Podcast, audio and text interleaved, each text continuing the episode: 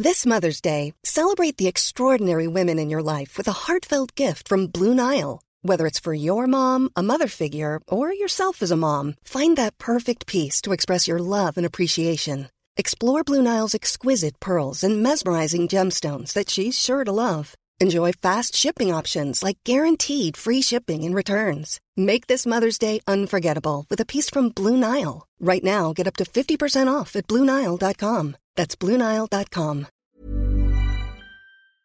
Pablo Iglesias defiende con argumentos la brillante propuesta de Podemos de crear una red de supermercados públicos. Veámoslo.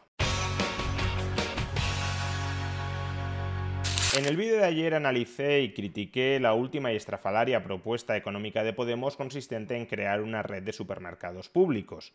Pues bien, hace unos días el propio Pablo Iglesias, desde su programa en Canal Red, formuló varios argumentos en favor, defendiendo esta idea de su partido, de Podemos. Pues bien, vamos a analizar cada uno de esos argumentos de Pablo Iglesias para comprobar si poseen o no poseen alguna base a la hora de impulsar una red de supermercados públicos. Dice Bandana Siva que la comida es demasiado importante para dejarla en manos de millonarios. Tiene toda la razón. El mercado de la alimentación está en manos de grandes empresas quienes deciden qué se cultiva, qué se fabrica y qué se consume. Es verdad que en primera instancia son las empresas quienes deciden qué se fabrica, qué se cultiva y qué se consume, pero en un mercado competitivo esas empresas toman tales decisiones para intentar que los consumidores les compren a ellas sus productos y no a la competencia.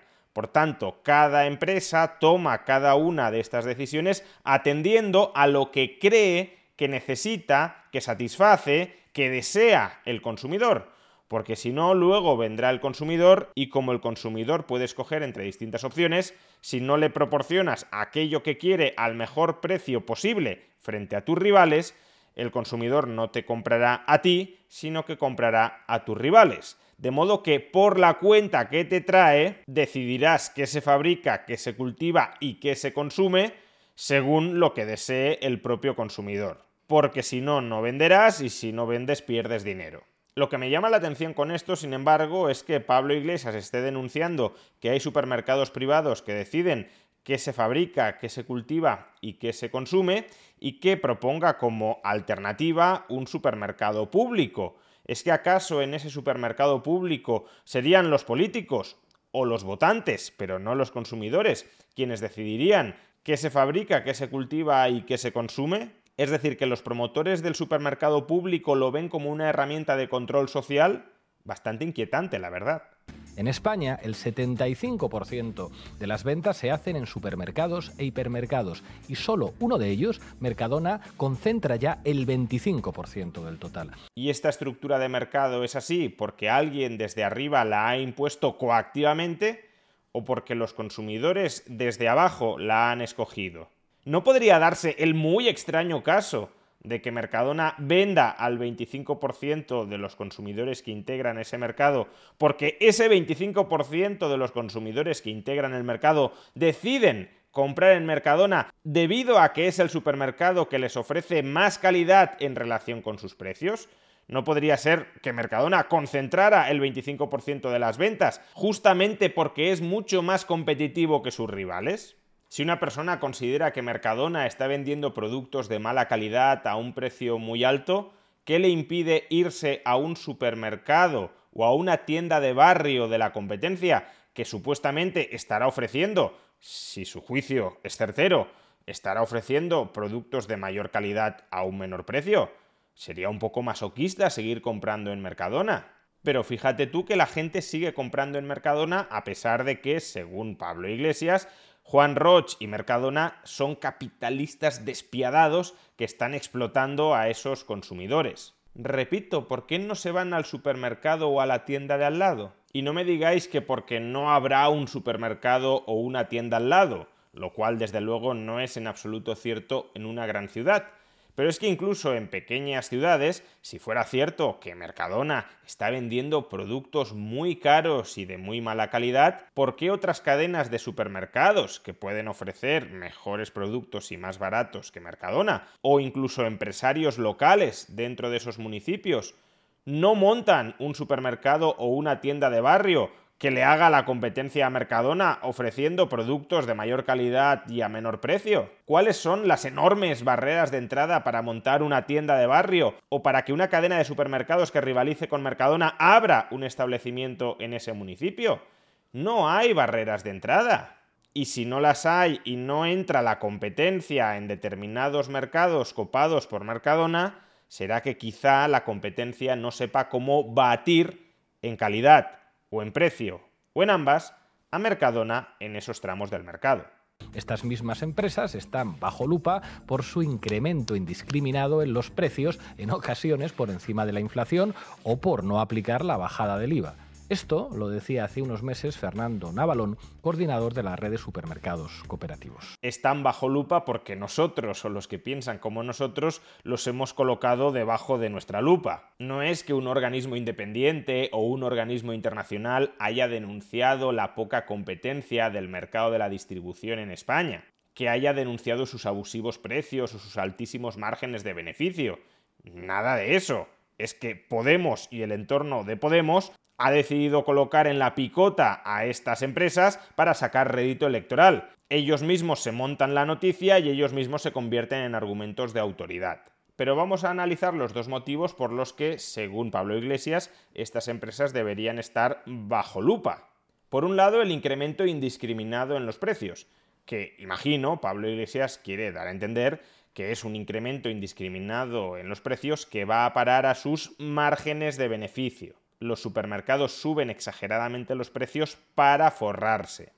Pues bien, en vídeos anteriores ya he explicado que, por ejemplo, Mercadona, el supermercado que más cita a Pablo Iglesias y también Podemos, no incrementó su margen de beneficios en 2022 respecto a 2021. No solo eso, si descontamos la inflación de los beneficios de Mercadona, como la descontaríamos de los salarios de un trabajador, los beneficios de Mercadona en 2022 fueron inferiores a los beneficios de Mercadona en 2021. Por tanto, si están subiendo indiscriminadamente precios para forrarse, lo están haciendo bastante mal. Pero en realidad toda esta narrativa de que los precios en los supermercados están subiendo para que los dueños de los supermercados se forren es una narrativa absolutamente inventada, no respaldada en absoluto por ninguna evidencia.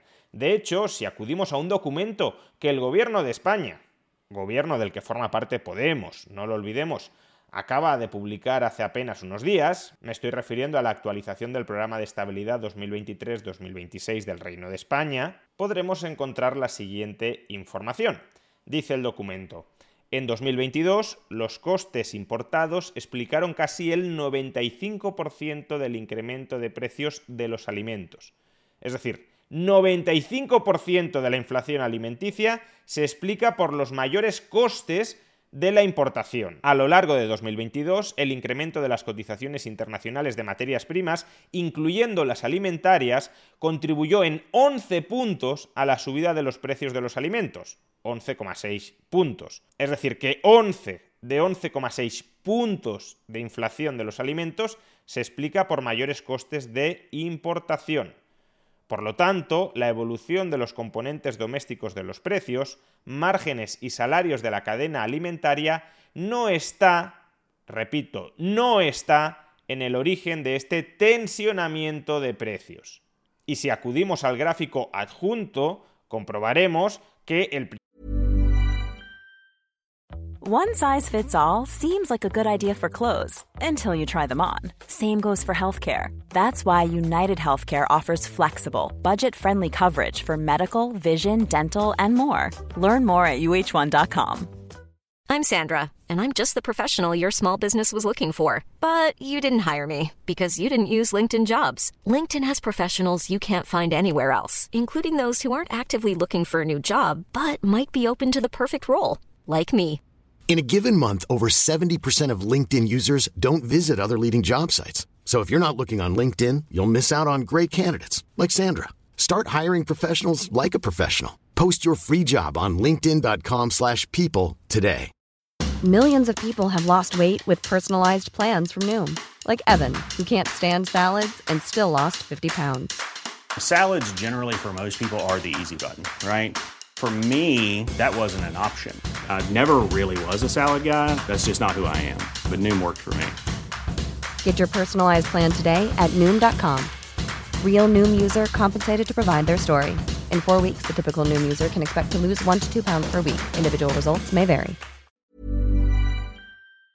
Principal componente que explica la inflación de alimentos en los cuatro trimestres del año 2022 es el componente dibujado con un color gris, es decir, las importaciones. Pero es que el segundo componente, y a mucha distancia, que explica la inflación de alimentos, es el componente dibujado con un color azul, es decir, los salarios. Como vemos, los salarios contribuyeron en cada uno de los cuatro trimestres a la elevación de los precios de los alimentos, mucho menos que el aumento del coste de las importaciones, pero contribuyeron positivamente. Ahora, si vamos al tercer y último componente, componente dibujado con un color amarillo y que se corresponde con los márgenes empresariales, démonos cuenta de que hay dos trimestres en los que los márgenes empresariales se contraen, es decir, contribuyen a moderar la inflación de los alimentos, concretamente el primer trimestre de 2022 y el tercer trimestre de 2022, otro trimestre en el que son irrelevantes, ni siquiera aparecen como elemento determinante de la inflación de alimentos, el segundo trimestre de 2022, y un último trimestre en el que sí contribuyen positivamente a la inflación, pero de un modo muy reducido, en menor medida que los salarios y por supuesto en muchísima menor medida que el coste de la importación, y en todo caso un incremento que en términos promedios, la inflación promedio del año 2022 no compensa ni mucho menos la contracción del margen que se produjo en los trimestres anteriores. Es decir, que el margen de beneficio de los supermercados en el conjunto de 2022 contribuyó a moderar la inflación de alimentos, no a exacerbarla, sino a moderarla. Pero además Pablo Iglesias también nos ha dicho que los supermercados están bajo lupa porque no han trasladado la bajada del IVA al precio de los alimentos. Pues bien, si en ese mismo documento leemos un poquito más abajo, encontraremos lo siguiente. La reducción del IVA de los alimentos se ha trasladado de forma íntegra tras menos de un trimestre en vigor y alivia las tensiones inflacionistas. A partir del pasado mes de enero se aplicó una reducción del IVA para una amplia cesta de alimentos frescos y elaborados. De acuerdo con los datos de IPC de marzo, se mantiene la traslación completa de la rebaja del IVA de alimentos. Los precios de la cesta de alimentos que fueron beneficiados por la medida han experimentado un incremento acumulado del 0,4% desde el 31 de diciembre de 2022. Esta diferencia en la evolución de precios de ambas cestas también ha sido recogida por el indicador interno de precios de los alimentos. Esta conclusión, por cierto, ha sido confirmada de manera independiente por el Centro de Investigación de ESADE. Si vamos a uno de sus últimos informes, encontraremos la siguiente conclusión. A diferencia de lo que ha ocurrido en otros países, la rebaja del IVA se trasladó en su inmensa mayoría a los precios finales entre enero y febrero, al menos en las grandes superficies. A ver si después de todo esto Pablo Iglesias ya levanta la lupa de esas grandes superficies. El debate sobre la posibilidad de que haya supermercados públicos no es un debate que se esté dando solamente en España. En Nueva Zelanda, por ejemplo, las asociaciones de consumidores han pedido a su gobierno la creación de una empresa pública de distribución alimentaria. Cuidado, que aquí no sé si Pablo Iglesias miente u omite información deliberadamente o simplemente la ignora. Y es que lo que sucede en Nueva Zelanda es que una de las principales asociaciones de consumidores del país, es cierto, ha pedido al gobierno la creación de una empresa pública de distribución mayorista, no minorista. No una red de supermercados públicos, como reclama Podemos, sino algo similar a lo que ya existe en España con Mercasa.